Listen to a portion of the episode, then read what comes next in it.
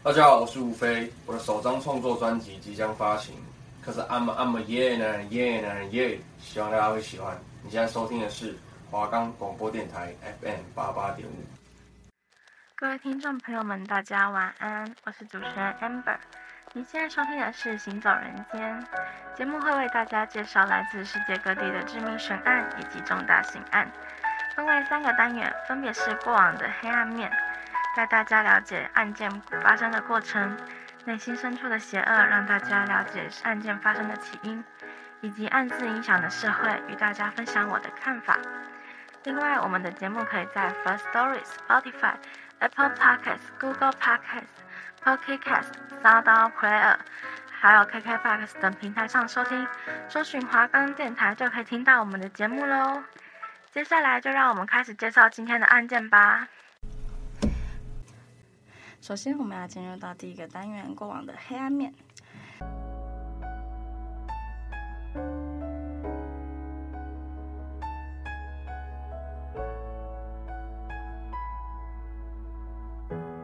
是邓如雯杀夫案，是在一九九三年年末发生的。这个案件是在台北县板桥市的刑事案件。犯案人邓如文因为长期遭受到丈夫家庭暴力，进而杀夫。这则案件受到人权团体、妇女团体、民进党妇女发展委员会的支援，最后邓如文是被判刑了三年有期徒刑。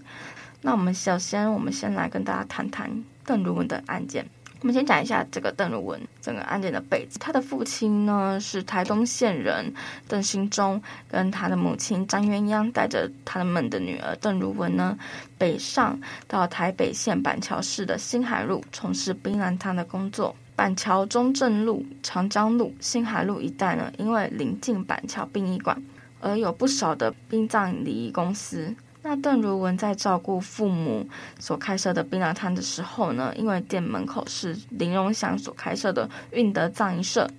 呃，认识了林荣祥他的弟弟，这个比他大二十二岁的林阿奇。那根据这个林荣祥所说呢，这个他的弟弟啊林阿奇是被他母亲宠坏的最小的小孩，那又在猪土口周交许多不良的朋友，因此成为别人眼中的不良分子，让大家非常的头痛。林阿奇呢，在一九六七年四月五日的时候，因为帮助了一个工人，那这个工人呢，他叫陈连宗，他们在迪化街二段三百六十四巷的时候，杀害了一名叫金炳煌的人，而被台北地检署提起公诉。最后，这个林阿奇呢，是因为共犯杀人而入狱了五年，这个案件成为他第一个前科。后来，他在一九八六年的时候投靠了开设葬仪社的二哥林荣祥。一九八六年时候，林阿奇载着邓如雯去看住院的邓妈妈张鸳鸯。这个过程中呢，就趁机再到新海路的住所强暴了邓如雯。邓如雯呢，因为这件事情之后呢，她就不小心怀孕了，在五个月之后呢，被妈妈发现了，所以只好生下这个小孩。然后之后呢，她就开始跟林阿奇同居。但是这个林阿奇啊，他常常酒后施暴，逼得邓如雯呢，他只能逃回他的家里面，或者是逃到一个一些庙寻求庇护。那林阿奇呢，就以他自己小孩子的生命为威胁，或者是去邓家砸烂一些物品啊，绑住邓如雯的父亲邓中兴等手法，就是非常多手法，然后强迫这个邓如雯回家。最后呢，身为民进党双核联谊会组长的林阿奇，在这个会长吴敏雄跟板桥市长吴清池的等这些地方人士，在树林分局的时候呢，帮忙调解，提出了要娶这个邓如雯的要求。尽管大家都会说这个林阿奇他会悔改，可是呢，在之后林阿奇依旧还是会对邓如雯施暴。甚至呢，在一九八九年的时候，曾经说过要去邓家呢泼汽油烧屋，而林阿奇就被视为是社运流氓。在一九八八年五月四日的时候，林阿奇驾驶着他们民进党的宣传车去国民党中央党部支援江思章、林凤飞、王志毅、王正才、夏子勋等外省农民。争取战士授田的时候呢，当时呢借故宣传车故障而停在大门口，被霹雳小组所逮捕。十二月一日的时候，林阿琪呢又驾驶了民进党的宣传车到县立殡仪馆叫骂，次日又前往只说殡仪馆馆长段亚龙收了其他葬仪社的钱，导致县政府劳工局局长王念桑等的丧事。没有给他办理。在次年十一月十七日的时候，林阿琪、林荣祥、赖耀德等去了中和市寿德新村捣毁当时的台北县议员韩国瑜的服务处。在一九九一年四月二日的时候，林阿琪以板桥县立医院为地盘呢，去恐吓这些商家，砸毁了许多公共物品。后来呢，就有民众报警。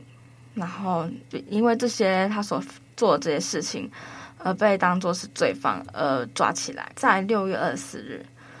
吴敏雄呢跟邓如文前往探监。林阿琪的二哥林荣祥说，弟弟在监狱内的时候非常关心邓如文母子的生活，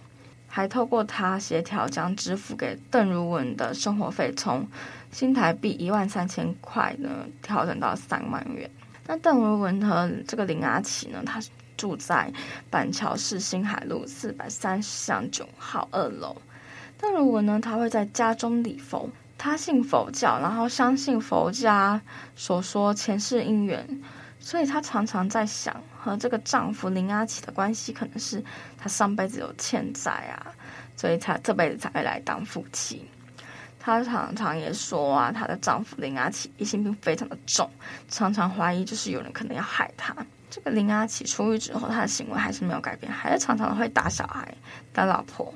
这使得这个邓如文呢，在一九九三年五月的时候，带着这两个小孩呢，逃到了高雄市的左营区。在这段期间，林阿琪就曾经去虐待过邓家的人，直到十月份邓如文回来。那邓如文说自己在坐月子的时候，会被她自己的丈夫强迫进行性行为。那根据邓如文的妹妹。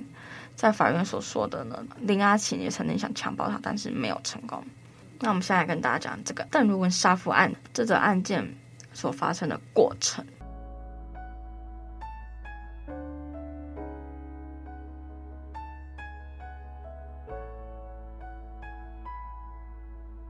根据邓如文所说的。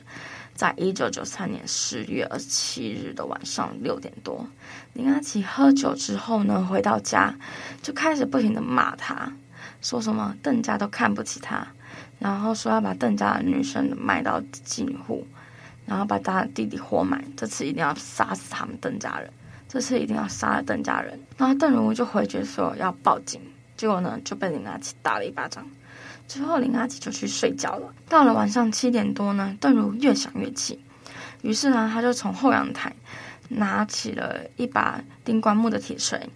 又到了这个厨房呢，拿起了一把水果刀。回到房间之后呢，她先是用铁锤敲了丈夫林阿琪，再用水果刀刺了他十多刀。邓如文行凶之后，先把她的丈夫林阿琪扶正躺平，之后呢，是用棉被覆盖好。洗干净双手之后，打电话给林阿琪的妹妹林明珠。林阿琪的大伯林荣纯从林明之屋得知后，赶到了林阿琪的家中，发现呢，原来邓如文在电话所说的一切都是真的。于是他们就赶快呢打电话请救护车来。但救护人员到的时候呢，这个林阿琪已经死亡了。在十月二十八日，台北县警局海山分局以杀人罪嫌。将邓如文移送到板桥地检署侦办。当天，邓如文接受采访的时候说，她杀死她的丈夫后也感到非常的后悔，不知道这两个小孩要怎么办。希望这个法官呢能够从轻量刑，让他能早日回家照顾两个小孩。那在十在十月案底，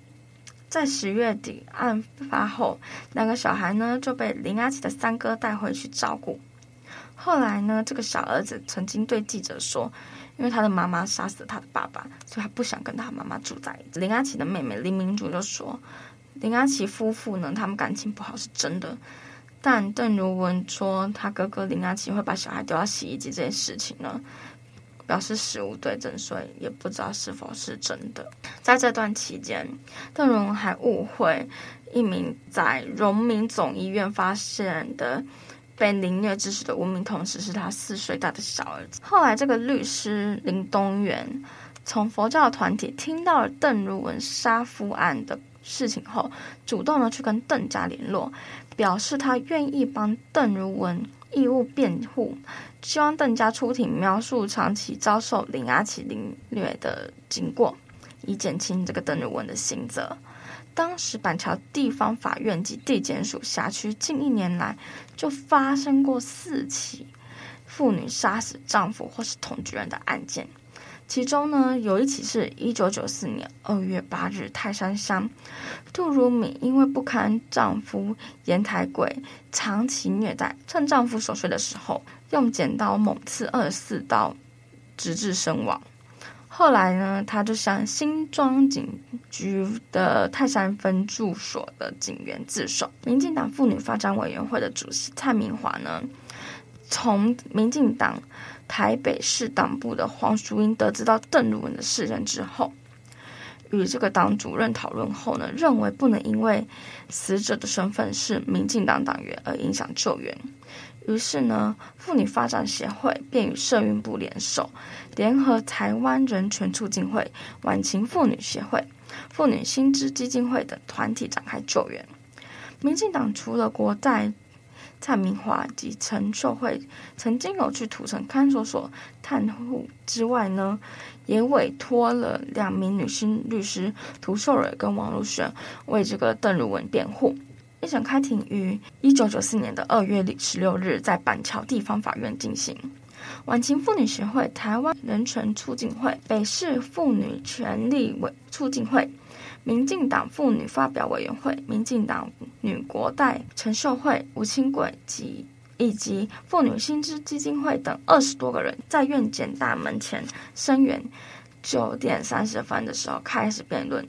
审判长萧养圭。分别针对邓如雯杀夫的动机反复询问，同时呢，也传讯了邓如雯的大哥林荣顿，了解了一下这个案发的过程。二月十九日的时候，在台中市举办了年度社会福利团体联谊会上，中华儿童基金会执行长郭东耀首先呢发声声援邓如雯，认为他的杀夫案是对暴力案的正当反抗，应该无罪。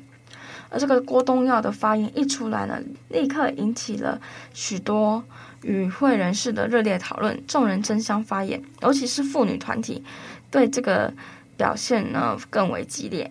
使得原先没有排入讨论议程的邓如雯杀夫案，反而是获得最多讨论的。众人呢要求有关单位呢建立家庭暴力案事件防治与支持系统。让受虐的妇女有申诉及庇护的场景。在宣判前一日，二月二十二日下午，妇女新知等妇女团体赴法务部拜会部长马英九，希望制定婚姻暴力防治法的法律。马英九在同意法务人员在职课程中增列对妇女案件的判决。并拟以行政法方式，就检警及司法人员辅导方面制定家庭暴力规则。当时不到三十岁、审理中心唯一的女法官翁昭荣面对团体声援，表示本着平常心审理，但需更完善的法律为不幸的妇女提供帮助。在审判日二月二十三日的时候，由刑事第四庭长王聪明受法官翁昭荣及陪席法官朱耀平一同到庭宣判，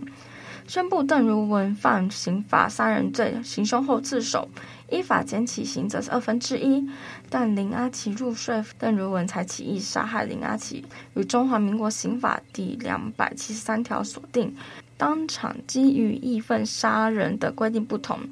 所以判处了有期徒刑五年六月。同天，民众法官赖正举审理邓如文两个孩子的监护权，以民法一千零九十四条规定，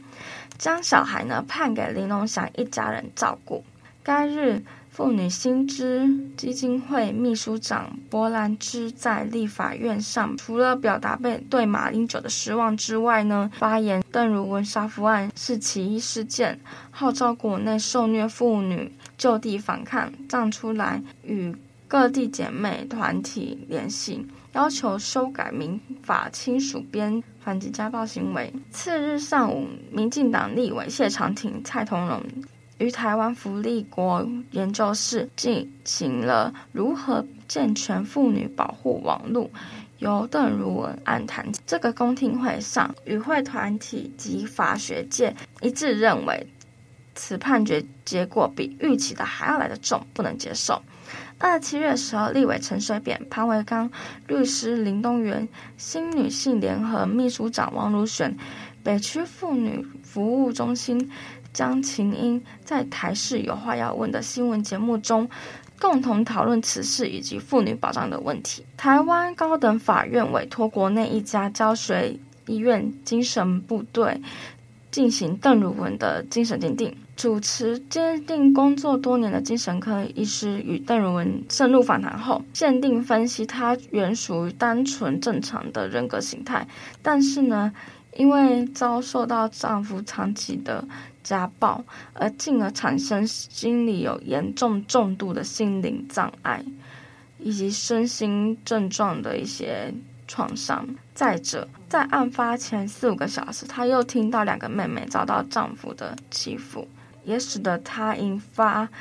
意识和精神机能的障碍，处于短暂而似失智症的低度和行为偏差，精神功能呢也处于情绪解离或障碍性情境，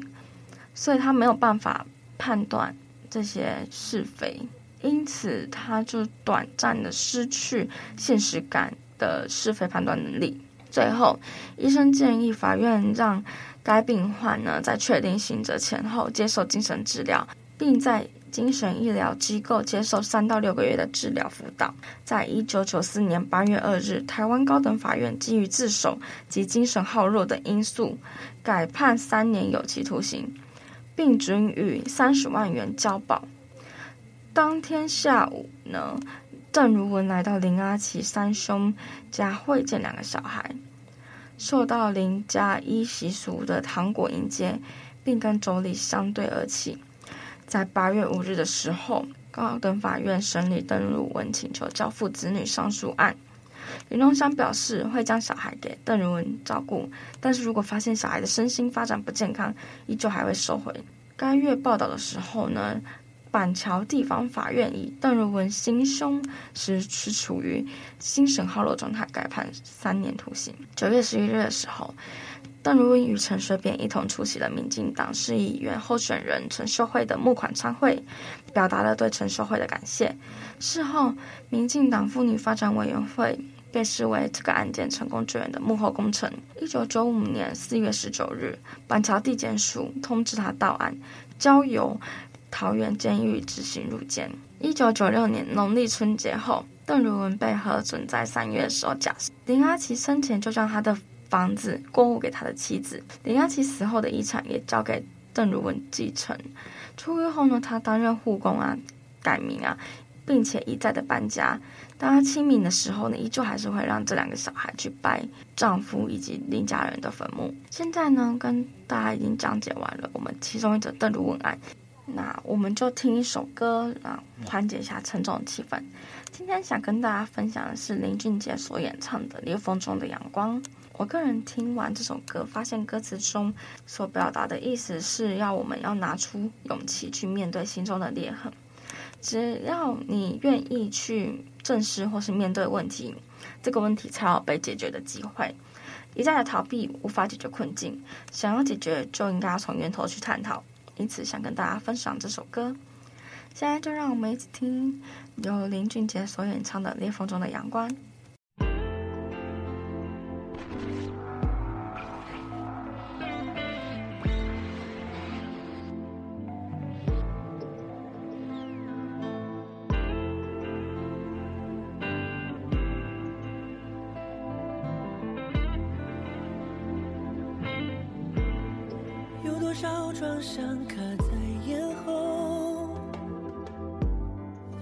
少眼泪滴湿枕头？有多少你觉得不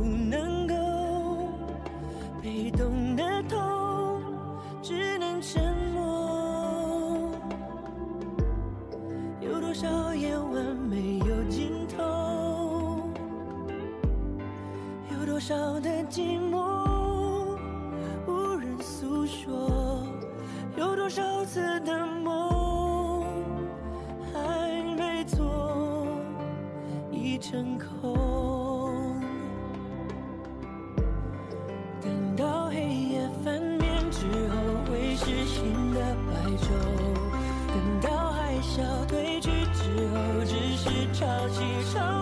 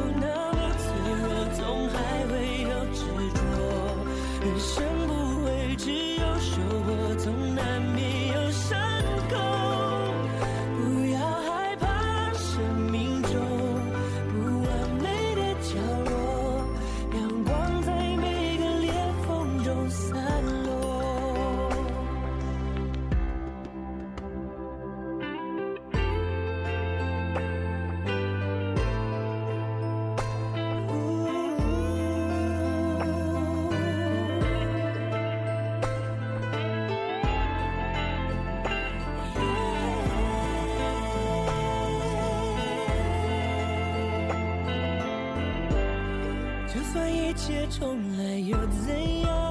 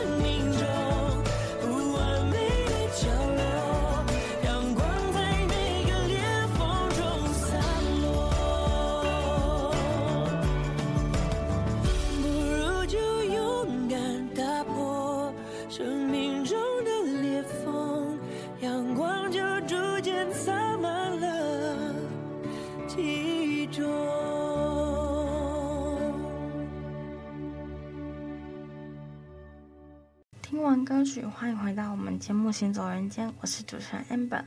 现在就让我们进入到节目的最后一个单元——案子影响的社会。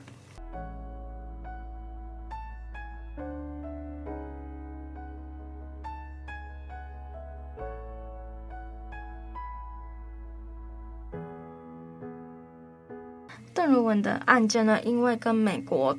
约翰·博比特遭他妻子阉割案呢，时间非常的接近，引起了女权的比较。在民进党妇女发展部主任彭婉如女士在一九九六年十一月三十日惨遭杀害后，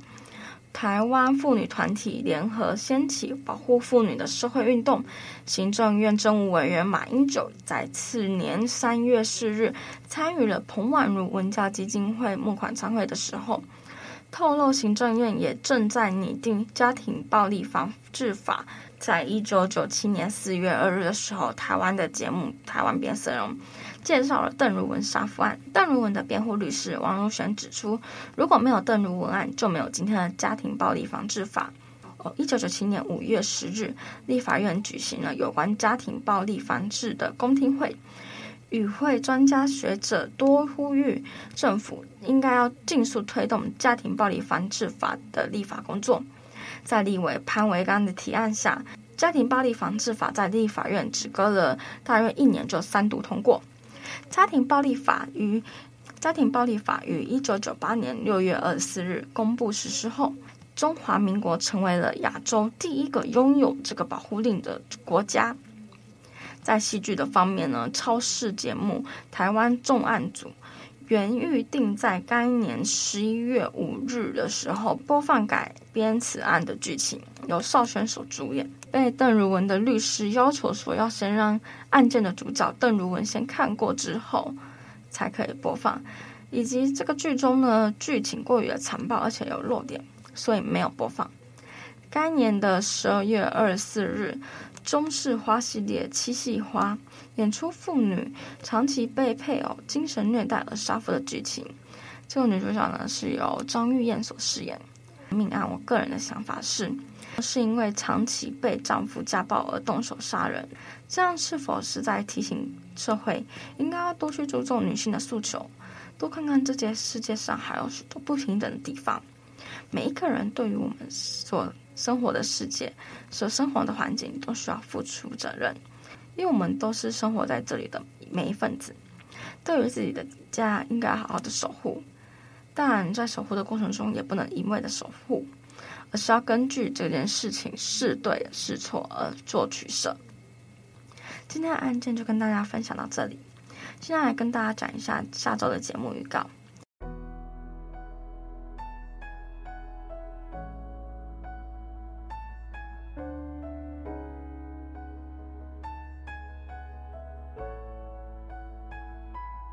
在下礼拜一的节目中，我们会谈论到发生在一九八零年二月二十八日，发生在台湾省议员美丽岛事件的被告林义雄位于台北市住家的一起震惊国内外的凶杀案，称为林宅血案。此案至今仍未被侦破，已成悬案。想知道更多精彩内容，就准时收听节目吧。